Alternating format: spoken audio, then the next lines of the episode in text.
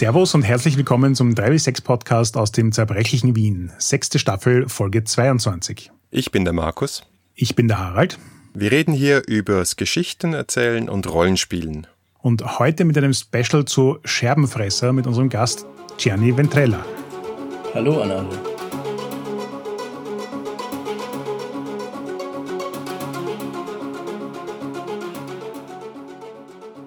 Bevor es losgeht und wir mit Gianni sprechen, ein paar kurze Hinweise. Wie immer, herzlichen Dank an unsere Unterstützer auf Patreon, besonders herzlichen Dank an unsere beiden Sponsoren.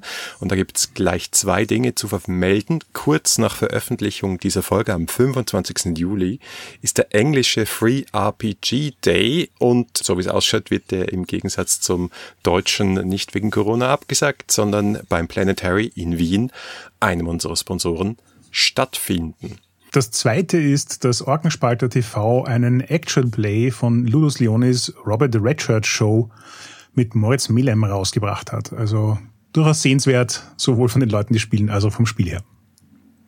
Und auch das Buch von Ludus Leonis, das wir in dem Interview-Special letzten Sommer vorgestellt haben als Kickstarter, ist jetzt erschienen und ich habe es gelesen und wir verlinken das nochmal in den Show Notes für all diejenigen, die den Kickstarter verpasst haben. Bestellt euch das noch nach.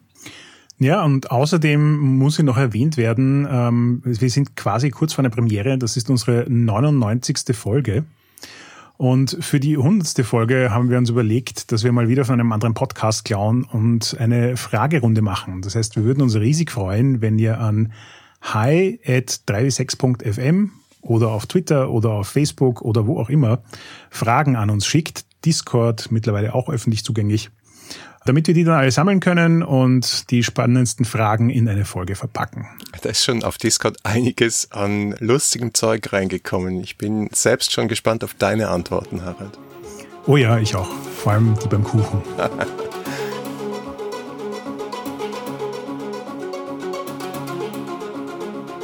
Gut, aber dann jetzt zu Gianni. Uh, Gianni, vielleicht mal kurzer Disclaimer vorab. Ja, Gianni, du bist ja auch unser Unterstützer auf Patreon und wir waren auch involviert mit Scherbenfresser. Zum Beispiel haben wir Feedback gegeben zu früheren Fassungen und uh, wir haben es natürlich auch gekauft und dich unterstützt. Das heißt, das ist jetzt auf keinen Fall eine Rezensionsfolge. Wir sind da massiv befangen, aber wir wollten dich, da wir eben wie schon einmal erwähnt, hier im Podcast das Gefühl haben, das ist irgendwie so das erste Spiel, das so unmittelbar aus der 3W6 Community rausgekommen sind, wo wir aber selbst nicht beteiligt waren, haben wir gedacht, das ist eine nette Idee, dich auch nochmal einzuladen.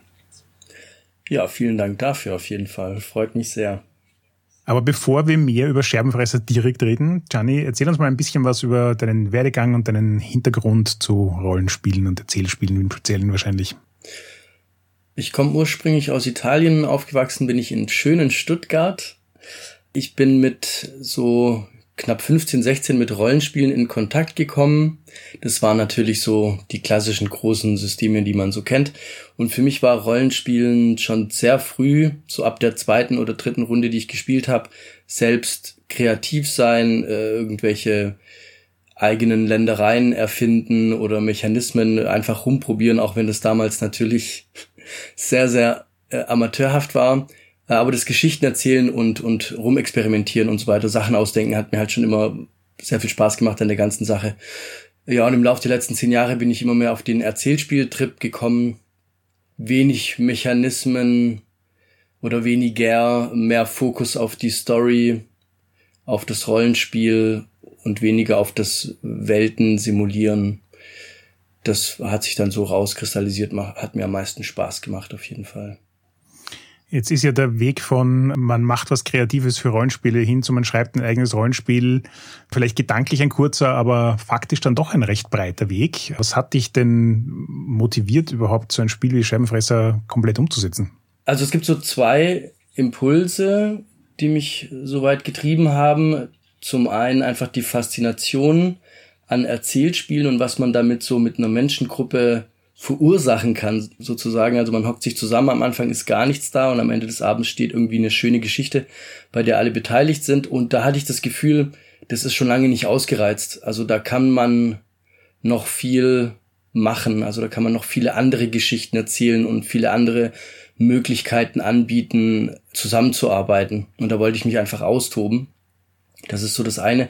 Und das andere ist, dass Scherbenfresser für mich auch so ein bisschen Verarbeitung war meiner letzten Arbeitsjahre. Also ich bin schwerpunktmäßig in der Inklusion tätig. Und da habe ich mit vielen Menschen zusammengearbeitet, die ähm, geflüchtet sind und die verschiedene Beeinträchtigungen haben und so weiter. Äh, also ich habe die Menschen beraten und begleitet und so. Und äh, was die Menschen zum Teil durchgemacht haben, wie sie es versuchen zu verarbeiten, äh, was unser Kopf mit uns dabei macht und wie wichtig dabei die Gemeinschaft ist. Ich finde es total faszinierend und es hat mich natürlich auch ein bisschen betroffen gemacht. Und ich habe das alles irgendwie zusammengepackt und wenn andere irgendwie, weiß ich nicht, vielleicht ein Tagebuch schreiben oder Gespräche führen, um bestimmte Sachen zu verarbeiten, war für mich so das Ventil, das Ganze zu versuchen in Spielmechanismen umzuwandeln.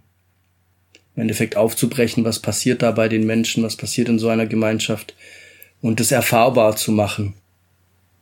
Das ist schon mal recht heftig als Inspiration, aber vielleicht kannst du dann gleich weitergehen und erzählen, was ein Scherbenfresser eigentlich ist. Was ist so dein Kernpitch für dieses Spiel? Ja, gell, das klang jetzt alles natürlich super ernst. Ähm, Im Kern ist es natürlich eine Sache, die Spaß machen soll. Äh, es gibt so ein paar zentrale Sätze, die würde ich jetzt tatsächlich einfach zitieren, weil die das am besten zusammenschmelzen, worum es so im Kern geht. Gemeinsam habt ihr einen unfassbaren Schrecken überstanden, doch eure Erinnerungen sind in Scherben zerborsten. Während ihr herausfindet, wer ihr seid und was geschehen ist, bahnt sich eine ferne Bedrohung den Weg zu euch.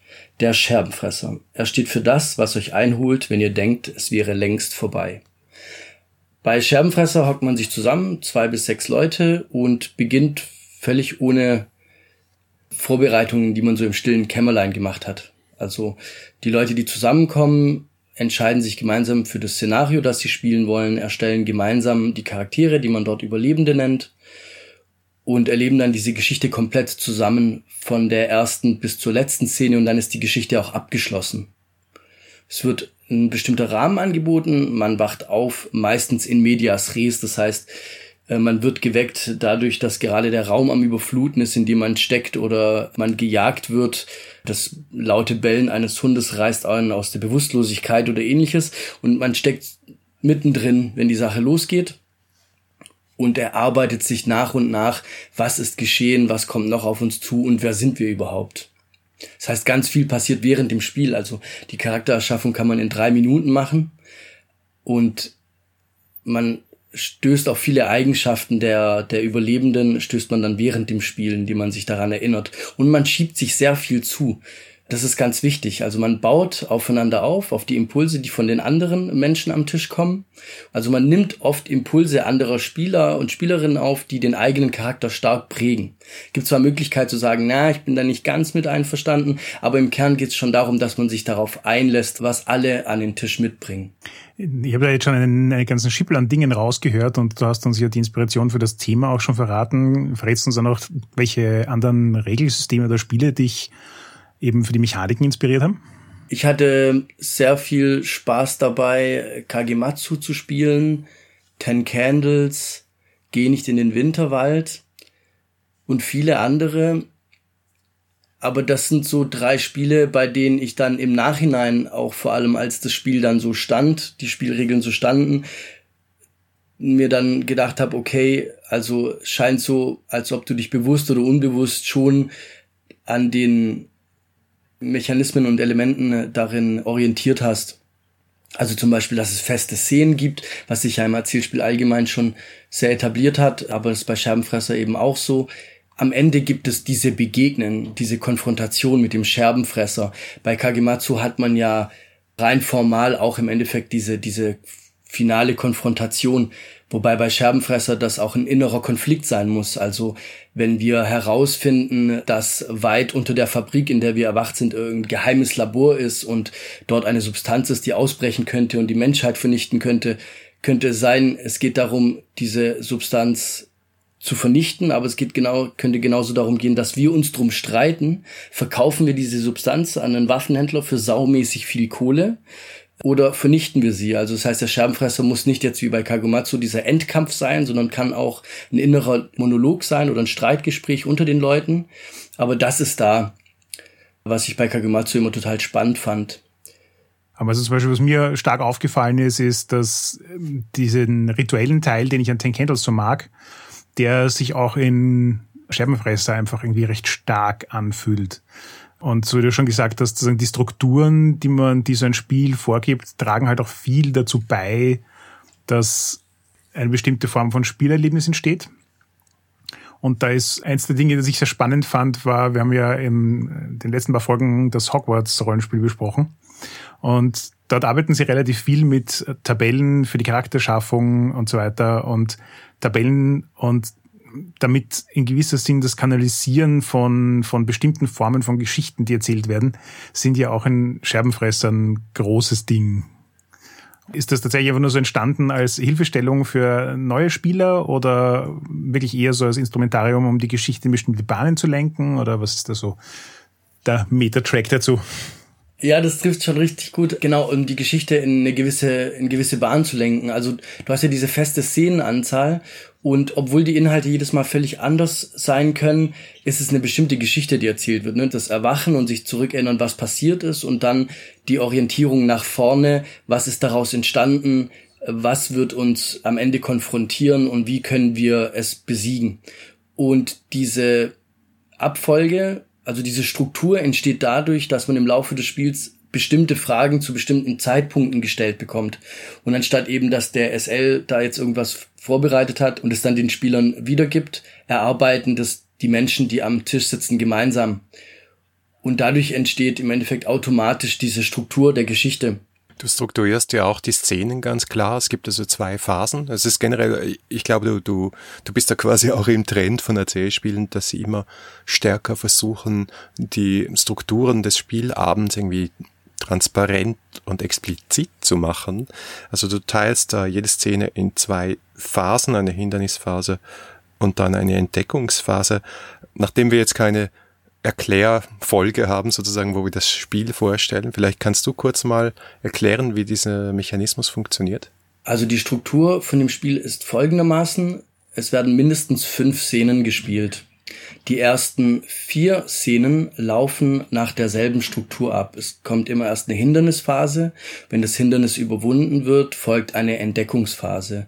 In der fünften Szene begegnen äh, die Überlebenden den, dem Scherbenfresser.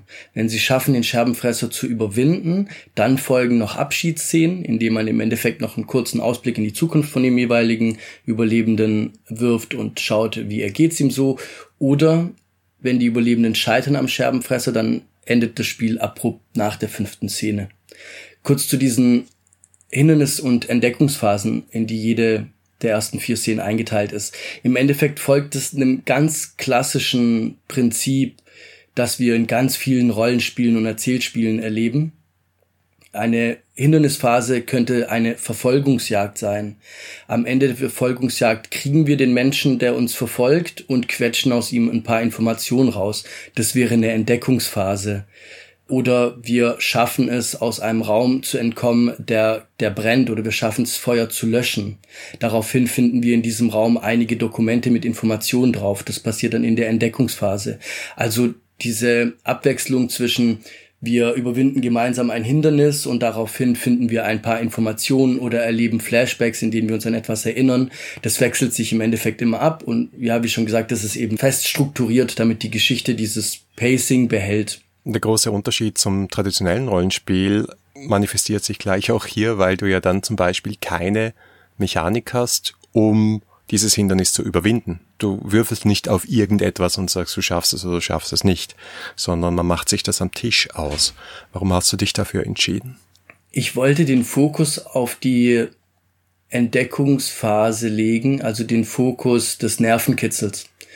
Wenn ich es in beide Phasen gelegt hätte, wäre es mir zu viel gewesen und das wäre so ein bisschen eierlegende Wollmilchsau hätte sich das dann so angefühlt. Ja, das Spiel kann das und es kann das und so weiter. Und ich wollte das ganz klar, die Leute, die am Tisch sitzen, merken, okay, wir überwinden gemeinsam ein Hindernis. Das machen wir, indem wir absprechen, wie wir das schaffen können, indem wir uns auch an Eigenschaften unserer Überlebenden erinnern können und damit auch an Stärke gewinnen können. Aber der eigentliche Nervenkitzel entsteht bei den Entdeckungen. Da wird dann nämlich gewürfelt und je mehr Entdeckungen wir haben, desto schwieriger wird der Wurf. Und damit bauen wir zum einen gleichzeitig die Geschichte auf und wir erhöhen unsere Chancen gegen den Scherbenfresser. Und das stellt eben diese zwei Aspekte in den Mittelpunkt. Zum einen das Storytelling, also dass es darum geht, gemeinsam die Geschichte und die Hintergründe zu erfahren, indem wir sie uns erarbeiten und zum anderen uns auf diese letzte Konfrontation vorzubereiten. Da muss ich jetzt kurz einhaken. Du rennst nicht gerade eine sehr offene Tür ein bei mir, weil es ein Thema ist, mit dem ich in letzter Zeit recht viel beschäftige. Ich hatte irgendwie so diesen Erkenntnismoment, dass ganz, ganz viele, vor allem klassische Rollenspiele, einen mechanischen Schwerpunkt auf die Frage, kann ich das legen? Und dramaturgisch betrachtet ist, kann ich das eigentlich das absolut uninteressanteste in der Geschichte für mich. Weil wenn ich es nicht kann, bin ich ein Volltrottel und die Geschichte wird nur deswegen spannender, weil ich irgendeinen Scheiß gebaut habe. Das kann ich auch anders machen. Und wenn ich es schaffe, dann passiert nicht mal Drama. Also äh, die Entscheidung quasi hier den Schwerpunkt auf den Teil zu legen, der die Geschichte produziert und der den spannenden Teil der Geschichte produziert und die Kompetenzfrage eigentlich gar nicht so stark zu beleuchten, finde ich eine extrem spannende. Vor allem auch, weil mir selber aufgefallen ist beim Lesen. Ich habe das gelesen, in dem vollen Bewusstsein, dass ich dir total recht gebe bei der Entscheidung und habe mir trotzdem gedacht, hm, ist aber eigenartig. Also dieses äh, Skill-Kompetenzdenken ist so stark drin in Rollenspielen, dass es einem richtig gehend auffällt, wenn es mal fehlt. Ja, also ich stimme dir dazu, dass dieses klappt oder klappt nicht vor allem in dem Fall jetzt nicht so wichtig ist, in dem Sinne, als dass die Geschichte sich daran entscheiden sollte sondern es ist klar, also allein schon wegen der Prämisse ist es ja klar, dass man am Ende auf den Scherbenfresser trifft. Und deshalb wäre es irgendwie blöd, wenn man die Überflutung nicht stoppen könnte und dann in der ersten Szene halt nicht mehr aus dem überfluteten Zimmer rauskommt oder ähnliches. Also das gibt allein schon die Geschichte vor, dass ich da eine andere Lösung zu finden oder zu wählen hatte. Und es ist eine Umgewöhnung auch für viele Menschen, die es spielen, die vor allem an eben die klassischen Mechanismen gewöhnt sind. Ja, ich fand es auch spannend, dass du extra im Buch darauf hinweist, dass quasi Charaktertod vor der letzten Szene und ein Charakter dem anderen was antut, das ihn total aus der Geschichte rausnimmt, eigentlich nicht vorgesehen ist in dem Spiel. Und ich finde, das ist genauso wie quasi zu sagen, es sind fünf Szenen, ist zu sagen, die Geschichte, die erzählen wollen, geht nicht darum, dass ihr euch gegenseitig versucht umzubringen. Ist gerade bei Erzählspielen legitim und wertvoll. Also ich verstehe, dass manche Erzählspiele das haben, dass sich jemand aufopfern kann und sagen kann, dadurch erhöht er die, die Chancen der Gruppe. Das war auch eine Grundsatzentscheidung für mich. Also ich habe da auch lange drüber nachgedacht, wie das auch im Finale ist. Also ob das gegen den Scherbenfresser so ist, wenn ich den Wurf verkack oder so. Also wenn wir das nicht schaffen gegen den Scherbenfresser, dann stirbt der oder die Überlebende. Und das ist dann aber für mich gar nicht der Fokus gewesen, weil man kann den Scherbenfresser überwinden und trotzdem dabei sterben. Also der Fokus liegt also schon auch in der inneren Entwicklung von den Überlebenden. Ne? Was passiert mit den Menschen und mit der Gemeinschaft? Und dann war es irgendwie zweitrangig, ob jemand dabei stirbt oder nicht. Also am Ende. Die ganze, dass die ganze Zeit über keiner aus dem Spiel rausfällt, das fand ich dann super wichtig, weil ich weiß nicht, ob ihr das kennt, ihr geht zu einem Rollenspielabend oder zu einem Brettspielabend oder ähnliches und dann fällt die Partei, die ihr spielt oder irgendwie, also ihr fallt einfach nach einer Stunde Spielzeit raus aus dem Spiel, aber der Spieleabend geht drei oder vier Stunden. Und das wollte ich auf Teufel komm raus vermeiden. Und es würde total nicht passen, wenn man dann sagen würde, na dann würfelst du kurz einen neuen Überlebenden raus und steigst wieder ein, das würde wieder zur Prämisse nicht passen. Weil du Charakterentwicklung angesprochen hast, sollten wir vielleicht nochmal kurz über diesen Erinnerungsmechanismus sprechen. Wir haben ja im Frühwerk von drei bis sechs Mal mit James Wallace gesprochen, unter anderem über Las Vegas, wo du auch mit einem quasi leeren Charakterbogen startest und dich dann Schritt für Schritt während des Spiels an deine eigene Persönlichkeit und deine Fertigkeiten und Eigenschaften erinnerst. Und das ist ja auch eine interessante Art, in einem One-Shot Design in Play für deinen Charakter zu machen. Es gibt diese Scherben am Spieltisch. Vielleicht ist das ganz interessant zu wissen. Also wir haben neben unseren Charakterbögen haben wir Scherbenmarker am Tisch. Die können aus, das können Papierfitzel sein. Ich habe da auch so Scherben, die man zum Buch dazu haben kann, aber die muss man nicht benutzen. Also die stellen Marker da, die liegen erstmal überall am Rand am Tisch verteilt und symbolisieren gleichzeitig das zersplitterte Bewusstsein von den einzelnen Personen. Und wenn ich jetzt eine Erinnerung etabliere oder eine Entdeckung mache, dann nehme ich eine dieser Scherben und lege sie in die Mitte des Spieltischs und dadurch wird dieses Gesamtbild immer größer in der Mitte und repräsentiert, wie viel wir gemeinsam schon rekonstruiert haben und herausgefunden haben. Das ist ganz wichtig für das Spiel, weil diese Scherben auch Mittel zur Kommunikation sind. Also ich wollte so wenig Meta-Talk am Tisch wie möglich haben. Ich wollte nicht, dass irgendjemand sagt, jo, wer hat jetzt Bock, diese Erinnerung zu gestalten oder wer hat Bock, von dieser Entdeckung zu erzählen, sondern, und was beim Character Building ganz wichtig ist, zum Beispiel, wir versuchen in einen Aufzug zu steigen und ich erzähle, wie mein Überlebender zittrig davor stehen bleibt und sich nicht reintraut. Das ist jetzt verhältnismäßig offensichtlich vielleicht für manche. Und dann stelle ich die Frage in den Raum, wovor habe ich Angst? Das ist eine der Eigenschaften, die man etablieren kann. Dann nehme ich eine Scherbe vom Rand und halte sie in die Gruppe. Und wer diese Scherbe annimmt, entscheidet sich dafür, jetzt ein Flashback zu gestalten und die Frage zu beantworten, wovor mein Überlebender Angst hat. Das bedeutet zum einen, also ich kann ganz nonverbal äh, mitteilen, hey, wer hat Bock, etwas über meinen Charakter zu etablieren? Der andere kann signalisieren, ich mache das. Und ich bekomme die Information von jemand anderem. Das heißt, ich entscheide nicht selbst, wovor ich Angst habe. Ganz offensichtlich wäre, hm, der will nicht in Aufzug steigen, äh, der hat wahrscheinlich Klaustrophobie. Vielleicht fällt dem Menschen aber auch etwas völlig anderes ein, wie zum Beispiel, ich möchte nicht mit einem bestimmten anderen Menschen in so einem Raum gemeinsam sein. Und dadurch lassen sich dann über den Hintergrund Gemeinsamkeiten oder Differenzen zwischen den Überlebenden auch etablieren. Und so geht das dann Stück für Stück. Also da muss ich mich dann auch drauf einlassen, was bringt mir der andere. Ich habe dann natürlich noch Möglichkeiten, da, da mitzusprechen. Aber es ist ganz oft ein Ping-Pong-Spiel zwischen den Menschen am Tisch. Ich habe das Gefühl, du setzt sehr stark haptische Elemente ein. Also das, was wir da als Unterstützer gekriegt haben, war eine schöne quadratische Box mit diesen Scherben drin und Würfeln und so weiter. Also nicht nur die Rituale, auch irgendwie so das haptische Interagieren am Tisch ist in dieses Spiel und in die Mechanik eingebaut. Das fand ich auch total wichtig. Also das finde ich total schön. Das ist jetzt wieder eine, könnte man wieder auf Ten Candles verweisen. Das ist natürlich eine einmalige Erfahrung. Der hat sich die Kerzen geschnappt. Das kann jetzt kein anderer mehr machen. und äh, Kerzen, also diese Symbolik mit dem Licht, äh, das ist so archaisch und stark. Finde das prima Bild, einfach gewählt grundsätzlich machen ja auch andere Spiele, die dann andere Formen wählen. Und für mich war, war das wichtig, diese Unterscheidung zwischen jetzt sind wir im Spiel und jetzt sind wir vor im Spiel und jetzt ist es nach dem Spiel.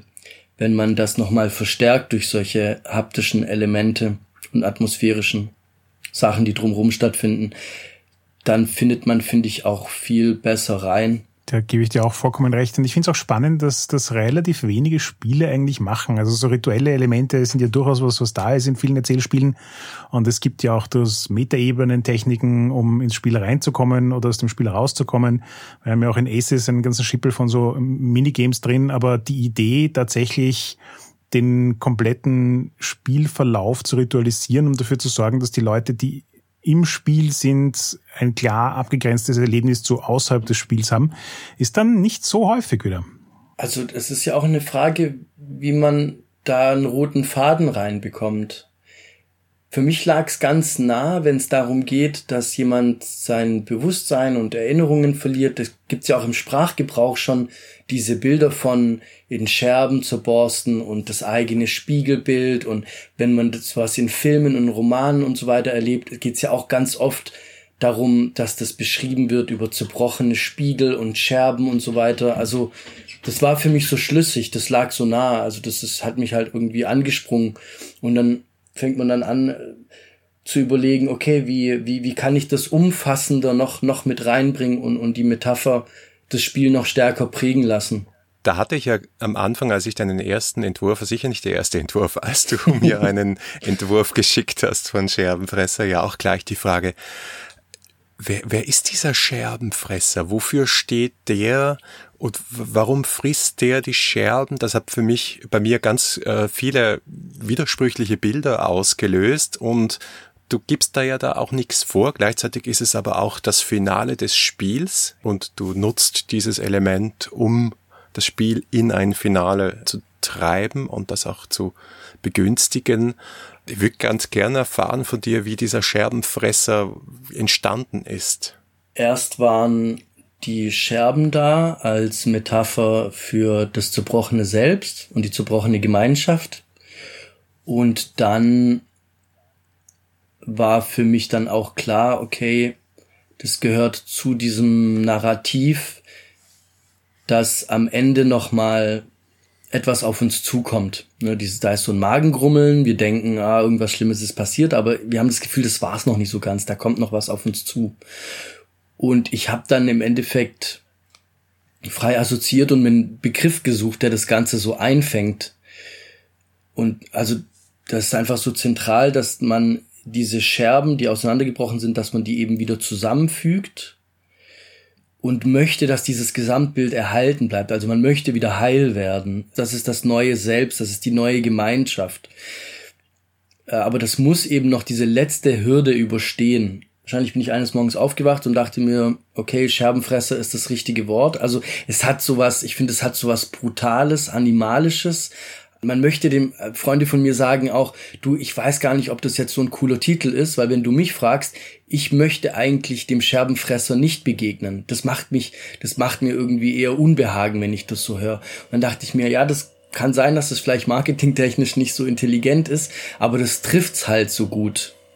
Also dieses, das, allein schon dieses Fressen, das ist so böse und animalisch eben und und, und die Scherben, die man äh, so mühevoll wieder zusammengesucht hat. Aber vielleicht passt die Diskussion um die Frage, ob das der richtige Titel ist, auch zu meiner Frage, ist das eigentlich ein Horrorspiel? Weil wir haben das Wort noch kaum erwähnt. Wir reden aber beim 3W6 Podcast immer sehr gern und sehr oft über Genre. Hast du darüber nachgedacht, dass es dir egal, ob das ein Horrorspiel ist oder nicht? Ja, das ist voll die gute Frage. Also es gibt ja einige Rezensionen im Netz dazu und ich glaube, da kommt keine drum rum zu sagen, es ist ein Horror-Erzählspiel. Ich habe kein einziges Mal das Wort Horror in den Mund genommen, glaube ich, beim Schreiben des Buchs, außer im Vorwort, wo ich sage, man kann es auch ohne Horrorelemente spielen. Ich habe mich im Vorhinein verhältnismäßig intensiv damit auseinandergesetzt. Ich habe mindestens zweimal eure Folge zur Horror angehört, weil die ist super cool und gut und sehr gut recherchiert. Das ist ein äh, Vorzeigebeispiel einer 3W6 Podcast Spitzenfolge. Wie sagt man dann so schön, unbezahlte Werbung. Äh, dann gibt es gibt's so ein paar. Aber ja. in unserem eigenen Podcast, so, du musst es woanders erzählen. Nein, vielen Dank. Vielen Dank, das ehrt uns natürlich. Dann gibt es so ein paar super gute Bücher. Zum Beispiel GURPS Horror ist ein super gutes Buch, das Horror im Rollenspiel und Horror im Allgemeinen zerlegt und durchdenkt. Und dann habe ich, also ich habe einige Sachen dazu gelesen, auch über Literatur und so weiter. Und am Anfang war, also nicht am Anfang, sondern zwischen der Version, die ihr hattet und der Endversion, war das Ding viel aufgeblähter an Genres. Also es gab bei der Szenarioerstellung, die man gemeinsam am Tisch macht, viel mehr Entscheidungen, die man treffen konnte, um zu entscheiden, welche Art von Horror oder Terror man spielen möchte. Und je nachdem hat sich sogar der Überlebendenbogen verändert. Also die zentralen Fragen, die man stellen kann, um seinen Überlebenden zu gestalten während dem Spiel, die hingen vom Genre ab, für das man sich entschieden hat. Zum Beispiel gab es dann ein Naturkatastrophen-Genre oder ein Endzeit-Genre und da gab es dann zu Fragen im Endzeit-Genre zum Beispiel wie, was habe ich aus der alten Welt mitgebracht? Also das war noch viel, ja, wie soll man sagen, kategorisierter und, und äh, auch viel mehr auf der Metaebene ist dann in der Vorbereitung noch gelaufen.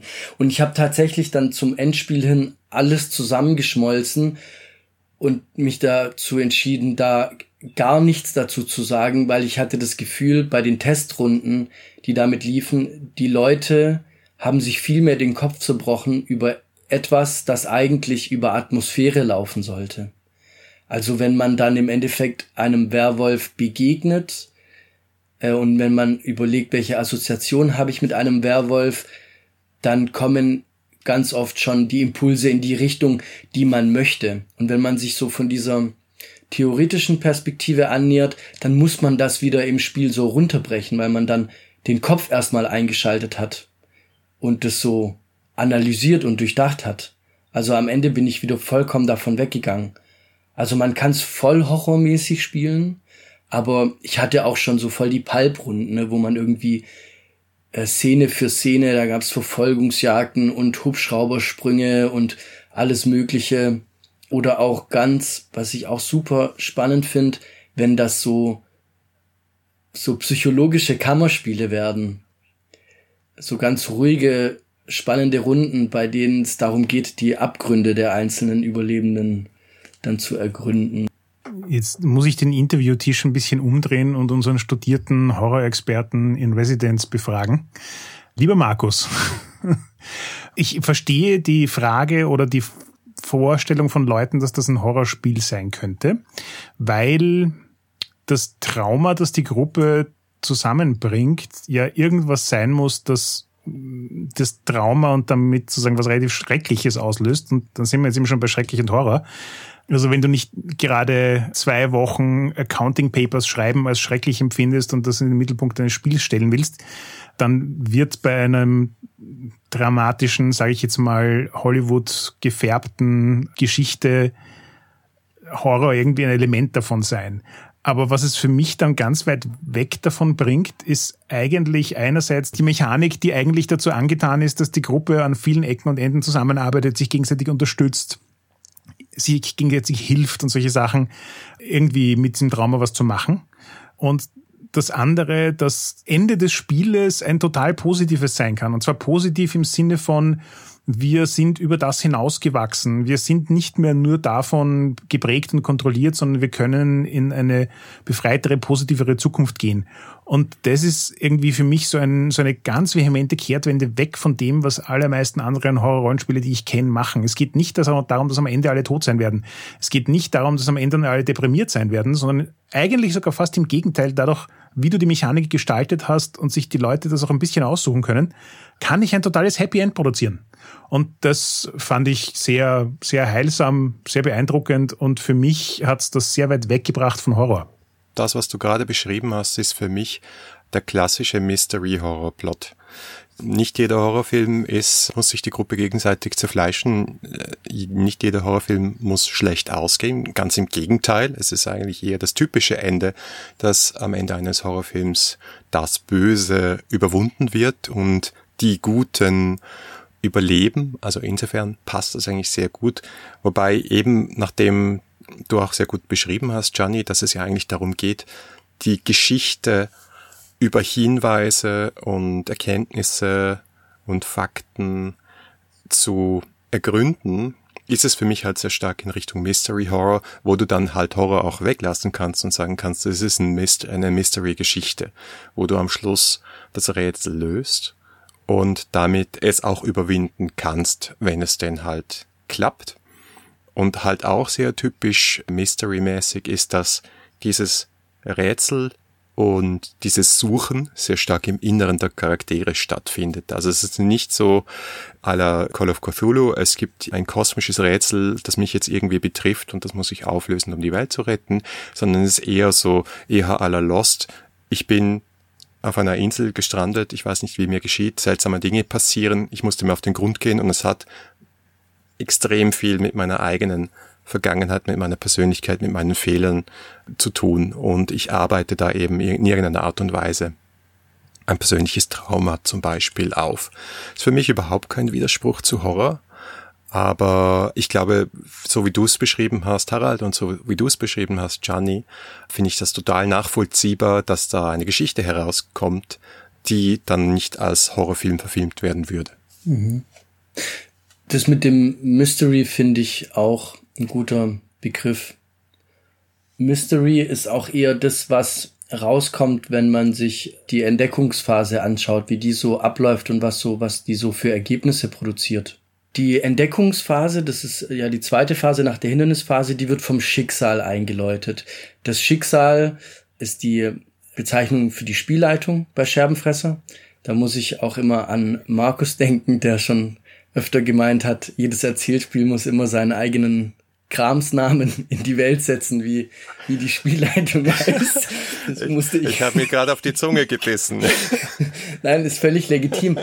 Und ich glaube, Lena vom Genderswap Podcast hat gesagt, und das fand ich auch sehr schön, dass Erzählspielautoren darüber versuchen, etwas von der Atmosphäre des Spiels auch mit in die Begriffe zu übernehmen. Also, mhm. Äh, das ist so die positive Seite an dem Ganzen. Lass ich jetzt mal so stehen. Auf jeden Fall, wer das Schicksal übernimmt, das entscheidet man vor dem Spiel. Äh, man kann mit festem Schicksal spielen, also wie die klassische Spielleitung, oder mit wechselndem Schicksal. Das heißt, von Szene zu Szene wechselt diese Rolle der Spielleitung ab. Wenn ich auf jeden Fall die Spielleitung bin und ich habe das Gefühl, die Überlebenden haben das Hindernis überwunden, dann werfe ich einen Würfel. Ich brauche da gar nichts zu sagen, sondern es ist ziemlich eindeutig. Wenn das Schicksal einen Würfel wirft, dann gehen wir über in die Entdeckungsphase. Dieser Würfel zeigt mir an, welche Frage jetzt in den Raum gestellt wird. Also jede dieser vier Szenen hat seine eigene W6 Würfeltabelle, also jeweils sechs Fragen. Nehmen wir an, wir sind in der ersten Szene und da wird äh, mit dem Würfel geworfen und da würfelt derjenige jetzt eine 5. Das ist die Frage, wie begann der Schrecken? Nehmen wir mal an, der Schrecken in unserem Szenario war, wir sind in einem alten Herrenhaus und ein Werwolf wütete. Und jetzt habe ich die Frage, wie begann der Schrecken? Die Überlebenden stehen da in diesem Raum, da sind die Akten, es sind Erinnerungen, die geweckt werden können oder auch irgendwelche anderen Sachen. Derjenige, der die Frage beantworten möchte, nimmt sich jetzt eine Scherbe und etabliert selbst eine Antwort. Also ne, da sind wir wieder weg von diesem vielleicht eher Cthulhu-typischen, dass der, dass die Spielleitung jetzt den Plot im Hintergrund geplant hat und da werden Geheimnisse entdeckt, sondern derjenige denkt sich jetzt aus, wie begann der Schrecken? Er begann damit, dass ein lautes Geheul zu hören war und dann ist ein Fenster eingebrochen und ein riesiges Wesen kam durch das Fenster gesprungen. Das ist der Flashback, den derjenige hat. Derjenige legt dann die Scherbe, die er in die Hand genommen hat, in den Einsatz. Der Einsatz ist um das Gesamtbild drumherum. Wir hatten ja das Gesamtbild, wo die Scherben gesammelt werden, die zusammengefügt werden. Der Einsatz zeigt an, wie viele Entdeckungen wir in einer Entdeckungsphase schon hatten. Ne, da liegt jetzt eine Scherbe. Und am Ende dieser, wenn er auserzählt hat, dann wirft der Mensch einen Würfel, also ein W6, und muss mit diesem W6 über der Anzahl der Scherben würfeln, die jetzt im Einsatz liegen. Also am Anfang noch super einfach, da liegt eine Scherbe, also muss er eine 2 oder höher würfeln dann passt es. Die Gruppe hat diese Entdeckung verkraftet und kann jetzt die nächste Entdeckung machen. Der Mensch hat ja gerade gewürfelt und dieser Würfelwurf, der zwei oder höher sein muss, das Ergebnis zeigt gleichzeitig an, welche Frage als nächstes gestellt wird. Also es geht sozusagen flüssig in die nächste mögliche Entdeckung weiter. Mit jeder Entdeckung wird, äh, wird es ja immer schwieriger, das zu schaffen. Gelingt der Wurf nicht, dann verfällt äh, jemand in der Gruppe in die Verzweiflung. Das bedeutet, derjenige pickt sich etwas Schlimmes raus, was passiert ist. Zum Beispiel, wenn als nächstes die Frage beantwortet würde, wen hat's noch mit sich gerissen? Der Partner, die Partnerin von dem Menschen ist bei dem ganzen Angriff des Werwolfs äh, zu Schaden gekommen oder vielleicht sogar zu Tode. Daran verzweifelt dieser Mensch. Er hält einen kurzen Monolog der Verzweiflung und dann endet die Szene. Das ist auch das, was der Harald vorhin kurz angesprochen hat. Also es geht nicht darum, was schaffen wir, was schaffen wir nicht, sondern was hat dieses Ergebnis für die Story zu bedeuten. Also was bedeutet das jetzt, dass jemand verzweifelt? Und zwar, dass wir nicht mehr herausfinden werden in diesem Moment, dass derjenige darunter leidet und dass die Szene abrupt endet.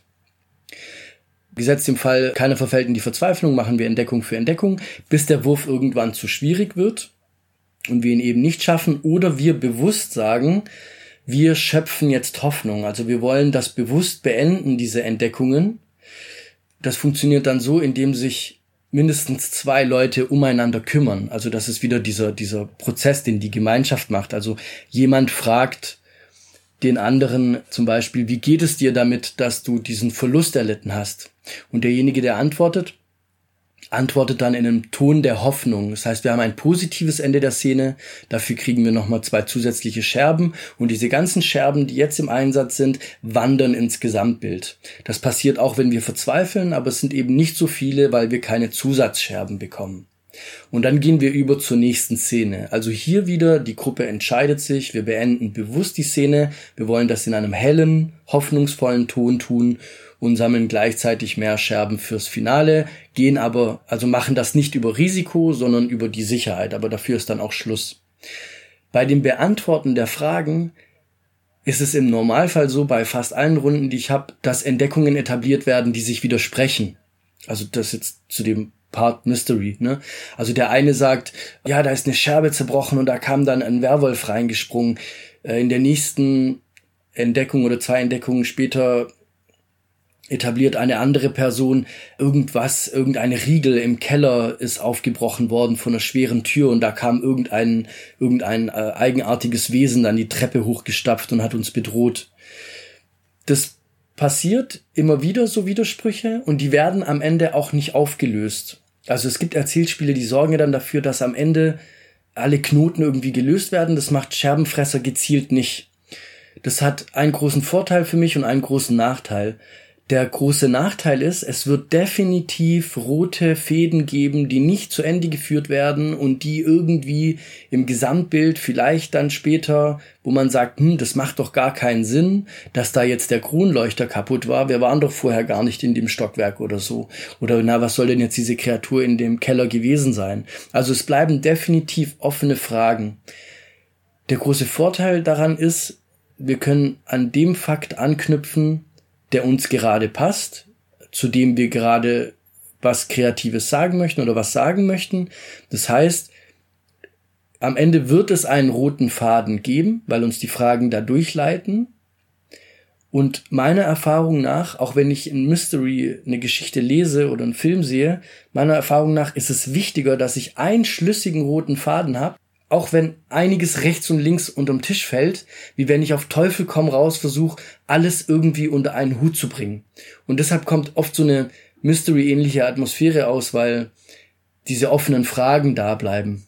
Aber man kann dann öfter trotzdem irgendwie halbwegs glücklich rausgehen, weil man wenigstens einen schlüssigen roten Faden in dem ganzen Konstrukt hat. Du hast eine optionale Regel im Buch, die heißt, ich schüttle die Eindrücke ab. Ich schüttle die Eindrücke ab, dient der Korrektur von Storyverläufen. Es ist kein Safety-Tool. Ich habe ein Kapitel zu Safety-Tools in dem Buch, da werden die gängigsten zwei Safety-Tools erklärt und ich setze mich kritisch mit ihnen auseinander. Ich schüttle die Eindrücke ab, funktioniert anders.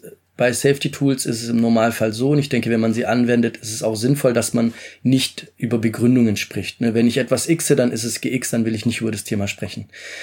Wenn jemand aber über meinen Überlebenden etabliert, dass er ein Handwerker ist, aber ich wollte eigentlich einen Intellektuellen spielen, dann kann ich sagen, ähm, ich schüttel die Eindrücke ab, ich habe dich missverstanden, du meintest nicht Handwerker, sondern du meintest Ingenieur.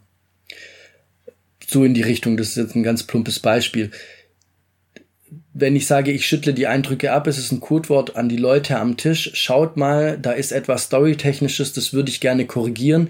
Ich bin auch bereit, darüber zu sprechen. Ich biete Alternativen an. Ich fände die Geschichte schöner, wenn sie in die und die Richtung geht.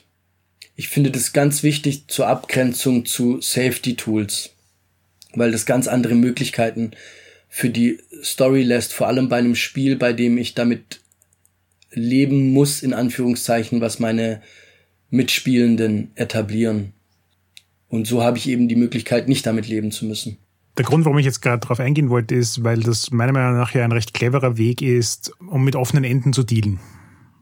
Weil wenn du während der Szene schon checkst, dass das jetzt eigentlich in eine ganz andere Richtung geht und denkst, vielleicht wäre es schlauer, wenn wir da irgendwie noch was hineinbringen, dass die Sache ein bisschen mehr vereinheitlicht, dann hast du damit ja die Möglichkeit, das zu tun. Und so wie du sagst, nachdem es nicht als Safety-Tool gemeint ist, hast du ja noch immer Safety-Tools zur Verfügung, wenn das notwendig ist, um dafür zu sorgen, dass du dich in der Geschichte wohlfühlst und kannst, ich schütte die Eindrücke ab, tatsächlich dafür verwenden, dass du eigentlich eher an, an soll ich sagen, einem starken roten Strang arbeitest.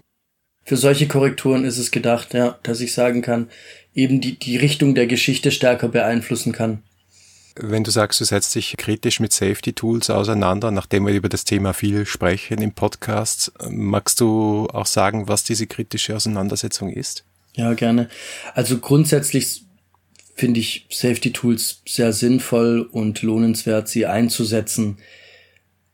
Manchmal gefällt es mir nicht ganz, wie sie sehr einseitig eher beleuchtet werden. Und ich kenne Menschen, die Schwierigkeiten haben, an einem Tisch zu sitzen, wenn Safety Tools eingesetzt werden. Und es sind nicht die Menschen, die die Gefühle ihrer Mitmenschen ignorieren. Also das meine ich damit nicht. So nach dem Motto, wenn ich jetzt Thema XY behandeln möchte, wie kommst du auf die Idee, mir das zu verbieten oder so. Also es geht nicht da darum, dass man Dinge durchdrücken möchte, sondern es gibt es geht zum Beispiel darum, dass manche Menschen durch die X-Karte schon öfter das Gefühl hatten, Verunsicherung erfahren haben. Also genauso wie es Menschen Sicherheit geben kann, zu wissen, ich kann alles Mögliche xen, wenn irgendwas Schlimmes aufkommt, verunsichert es andere Leute, die ihre Mitmenschen vielleicht nicht gut genug kennen oder das Gefühl haben, sie nicht gut genug zu kennen und sich nicht trauen, mit Dingen rauszukommen, die sie vielleicht gerne in der Story hätten, aber bei denen sie denken, ah, das könnte jetzt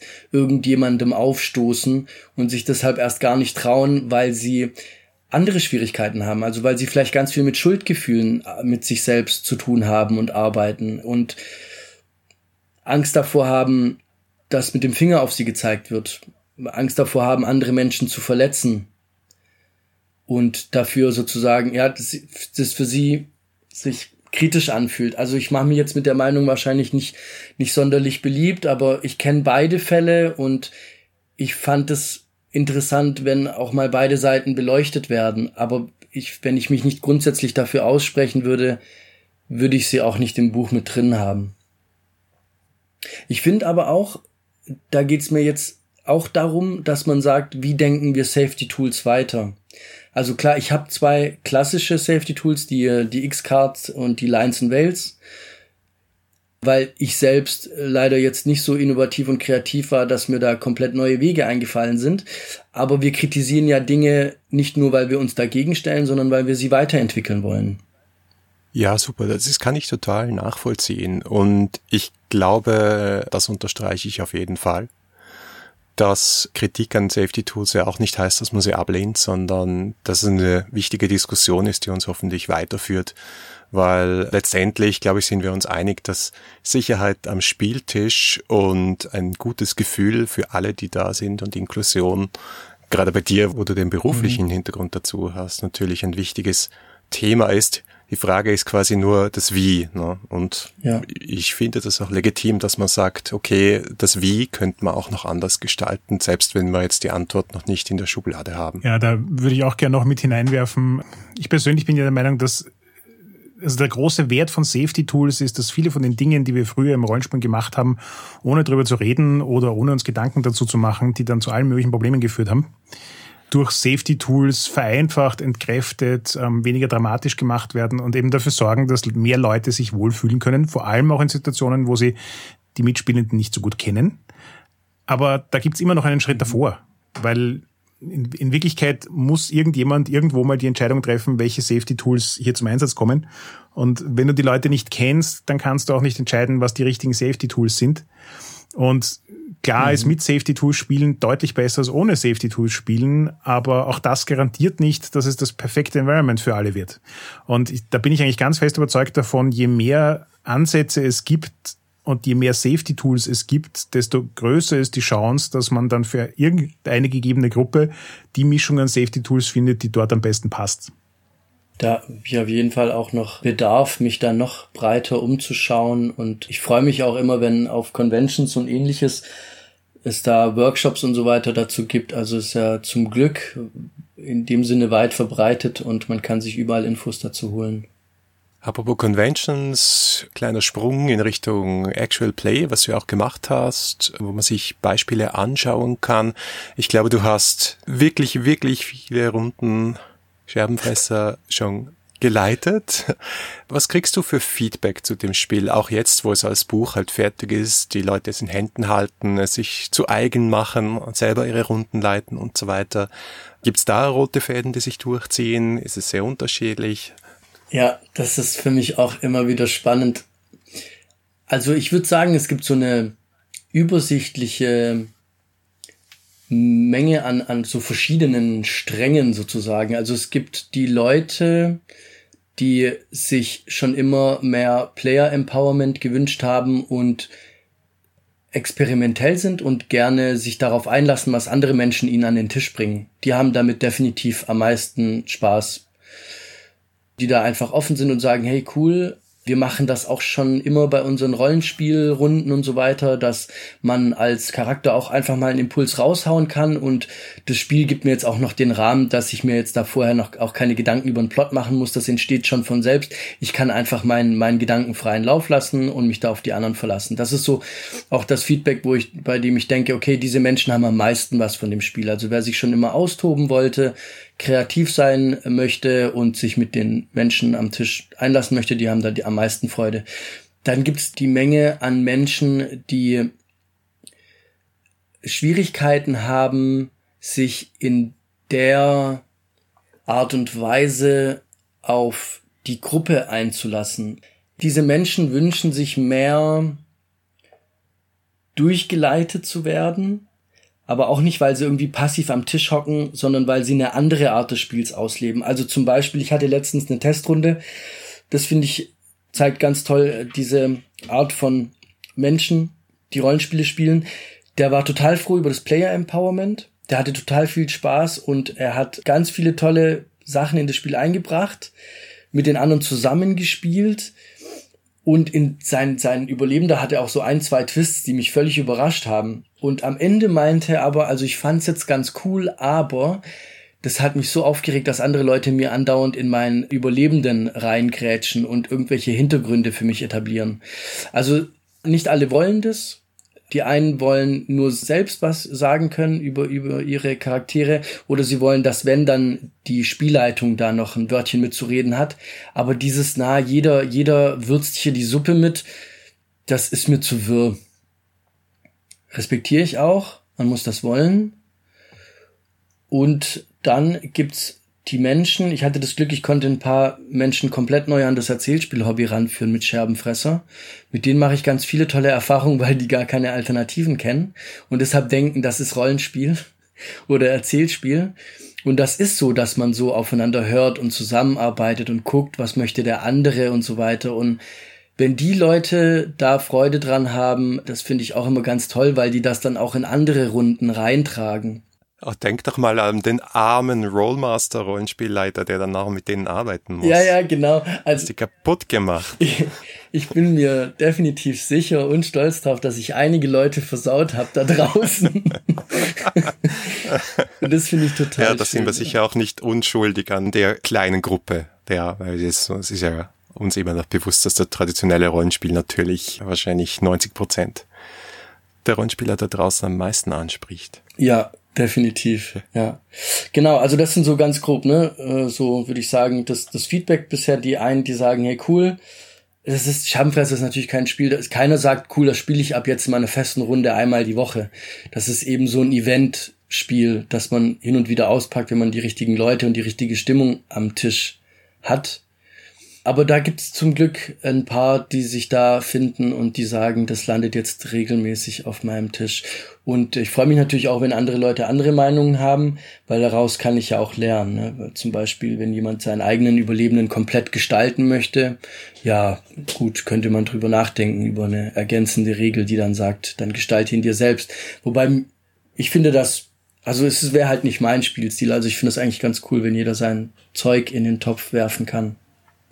Gianni, vielen Dank für das Gespräch, weil du gerade schon von Regeländerungen sprichst, vielleicht ganz zum Schluss. Kommt noch was von dir? Kommt was zu Scherbenfresser? Hast du was anderes im Köcher, was wir erwarten dürfen?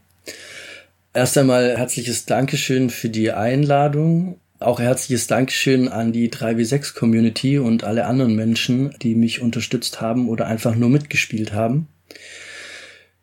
Ich koche tatsächlich gerade eine Beisuppe zu Scherbenfresser. Wenn es klappt, ich habe mir gedacht, das wäre ganz nett, die so um die Neujahrsfeiertage oder so rauszuhauen. Das wird so ein stark runtergekochtes Scherbenfresser, was es dann wahrscheinlich auch umsonst und für Umme gibt. Und es wird das ganze Spielprinzip ein bisschen umdrehen und sich nicht ernst nehmen. Also es wird mehr in Clownerei und Quatsch hinauslaufen auf eine Bier- und Brezelrunde und gleichzeitig eben im Endeffekt eine Möglichkeit bieten, in runtergekochte Scherbenfressermechanismen reinzuschauen und vielleicht herauszufinden, ob die Art und Weise, ein Spiel zu spielen, für einen etwas ist, ohne jetzt diese Horror- oder Mystery-Elemente mit drin zu haben. Das klingt sehr spannend und vielleicht haben wir ja Glück und beim nächsten Mal gibt es einen Kickstarter dazu. ja, das habe ich mich nicht getraut. Das finde ich schwierig. Ich habe weder einen Namen noch habe ich ein Franchise oder Lizenzen für irgendwas Dickes, Großes. Da bin ich mal vorsichtig. Ja, irgendwann muss man dann anfangen, aber. Ja. Danke fürs Zuhören. Das war die 22. Folge der sechsten Staffel 3W6. Feedback lesen wir gerne auf iTunes, Facebook, Twitter oder im Web unter 3w6.fm. Wenn ihr uns persönlich schreiben wollt, findet ihr Harald auf Twitter als Heckmüller und mich als Vienna. Wenn euch diese Folge gefallen hat, dann gebt uns doch eine Bewertung auf iTunes. Oder ihr unterstützt uns mit einem kleinen Beitrag auf Patreon. Danke auf jeden Fall nochmal fürs Zuhören und bis zum nächsten Mal.